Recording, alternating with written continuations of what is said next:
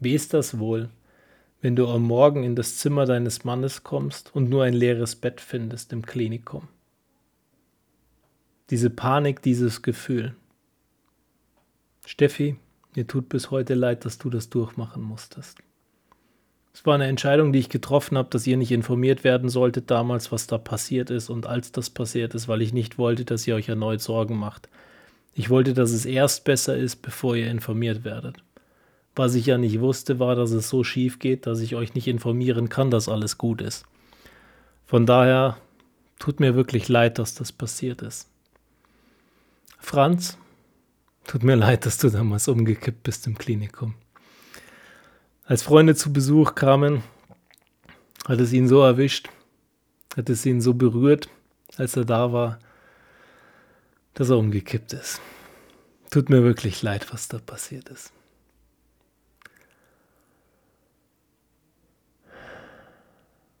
Ich muss mal kurz Pause machen.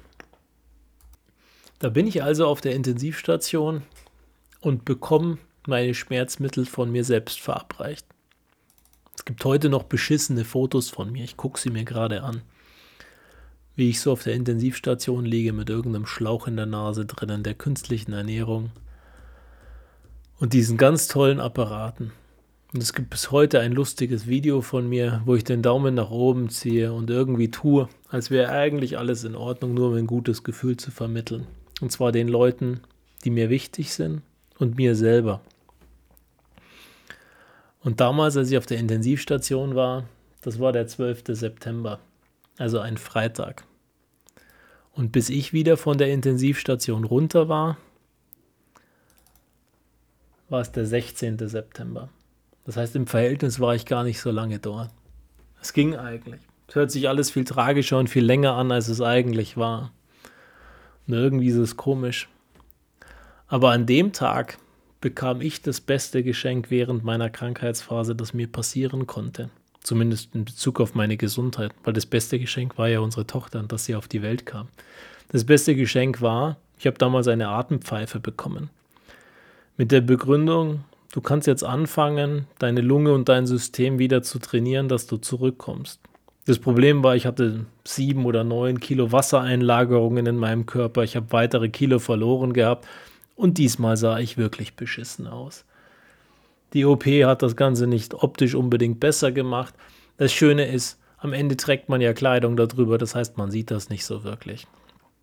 Aber da hatte ich schon massiv Kilo verloren. Das waren fast 20 Kilo damals. Und bei der Ausgangslage, die ich hatte, war das schon nicht der Burner. Aber ich konnte jetzt Stück für Stück anfangen, mich zurück zu trainieren. Das weitere Gute war, es gab endlich einen Befund. Ich hatte einen Gendefekt, eine Genmutation, etwas, das zu Lebzeiten passiert und weltweit ungefähr 2000 Leute haben. Man weiß relativ wenig darüber. Angeblich passiert es zu Lebzeiten oder ist vielleicht immer schon in dir drinnen und entwickelt sich auf irgendeine Art und Weise und bricht dann aus. Man kann nichts über den Zyklus sagen, man kann nicht sagen, wie lange das Ganze da ist, wie es wieder verschwindet, wie es kommt, wie es geht. Man weiß einfach nichts. Am Ende sind 2000 Leute auch zu uninteressant, zu unwirtschaftlich, dass die Pharmaindustrie oder die Ärzte da wahnsinnig viel in die Forschung investieren. Du bist dann spannend, wenn du ein Forschungsobjekt bist, weil einer seine Doktorarbeit schreibt. Das ist auch der Grund, warum ich heute weiß, dass ich das habe. Der Test kostet wahnsinnig viel Geld, um rauszufinden, dass du eben genau das hast. Und wir hatten damals den Luxus, dass wir es im Verhältnis sehr günstig bekommen haben, weil ich Forschungsobjekt an einer Uni wurde mit meinen Blutwerten. Im Verhältnis auch in Ordnung. Ich musste ja nie hin. Und ich bin auch bis heute bereit, so viel Blut zu geben, wie sie brauchen. Lustigerweise werde ich nicht mehr gefragt, scheinbar braucht es keiner. Soll mir auch recht sein. Also was ist es? Es ist ein Gendefekt, es ist eine Genmutation, die dazu führen, dass Leber und Galle den Dienst einstellen. Im Ergebnis vergiftest du innerlich, was dazu führt, dass Kondition, Konzentration rapide abbauen, dass dein Körper Gewicht verliert und das alles nicht mehr wirklich funktioniert. Du vergiftest und vergiftest, immer weiter, immer weiter, was dazu führt, dass am Ende gar nichts funktioniert. Was heute auch eine Erklärung dafür ist, dass dieses neuronale System ausgesetzt hat und das Ganze nicht mehr funktioniert hat. Dass ich diese Panikattacken bekam, diese Emotionsausbrüche kamen, und dass ich auch dieses eine oder diese zwei Erlebnisse hatte im Supermarkt, wo ich auf einmal alles direkt gesehen habe ohne Filterung. Das ist ganz normal, wenn diese Vergiftung im Körper passiert. Und so absurd wie das Ganze klingt, ist noch absurder die Heilungsmethode, die da dahinter ist. Mit der Gallensäure des asiatischen Schwarzbären sollte mir geholfen werden. Ich bekam Tabletten, hochdosiert und später dann normal dosiert, die dazu führen, dass das ganze Gift einfach vom Körper nicht verarbeitet wird, sondern direkt ausgestoßen wird. Du gehst auf die Toilette, du entleerst dich und alles ist soweit gut. Soweit gut mit Fragezeichen. Weil was heißt denn soweit gut, wenn du mit etwas mehr als 30 Jahren anfängst, Tabletten zu nehmen, die dich in einer Stunde komplett leer räumen, die alles bei dir rauspfeffern und das zweimal am Tag. So gesund kann das ja nicht sein. Im Verhältnis war es mir aber sehr recht, weil so kam ich von der Intensivstation runter. Ich hatte meine Atempfeife und ich hatte meinen Trainer, mit dem ich anfing zu trainieren, dass ich die Wassereinlagerung loswerden konnte. Und ein paar Tage später war ich das erste Mal im Patientengarten draußen. Also in Summe am 18. Wie gesagt, im Verhältnis ist das gar nicht viel. Ich kam am 10. September ins Klinikum und am 18. lag ich im Patientengarten. Ist doch eigentlich ganz gut gelaufen. Der Weg bis dahin war nur entsprechend beschissen. Es hat wahnsinnig lange gedauert. Aber jetzt war mir klar, okay, wir wissen, was es ist. Wir wissen, dass ich Tabletten nehmen kann, um das Ganze wieder in den Griff zu kriegen. Dann ist es jetzt nur eine Frage der Zeit, dass ich trainiere und wieder auf die Beine komme. Als jemand, der den Luxus auf der einen Seite hat, dass ich essen kann, was ich möchte und nicht wirklich zunehme, kann es genauso beschissen sein im Umkehrschluss, wenn du permanent fressen musst, bis dein Hals kribbelt, damit du ansatzweise Masse aufbauen kannst. Ich war permanent am Trinken, war permanent am Fressen, dass ich irgendwie ein bisschen Masse zurückbekomme.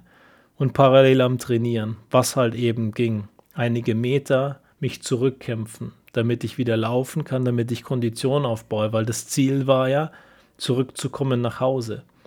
Und das fiel mir wahnsinnig schwer, weil, weil meine Frau da war mit unserer Tochter und die Kleine das Weinen angefangen hat, war ich total überfordert und wusste nicht, was ich machen kann und was ich machen soll weil mein System noch nicht so gut funktioniert hat.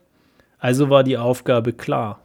Zurückkämpfen, das Ganze anfangen, das Ganze wieder aufbauen, damit ich irgendwann aus dem Klinikum rauskomme, weil ich an einem Level bin, der so weit in Ordnung ist, dass ich zumindest meinen Tag zu Hause bestreiten kann.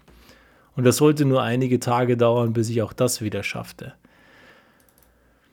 Am 19. September waren wir mit Freunden damals im Schloss Nymphenburg. Ich wurde im, Kranken, äh, im Krankenwagen, sage ich schon, im, im Rollstuhl hin, hin, und her geschoben von ihnen.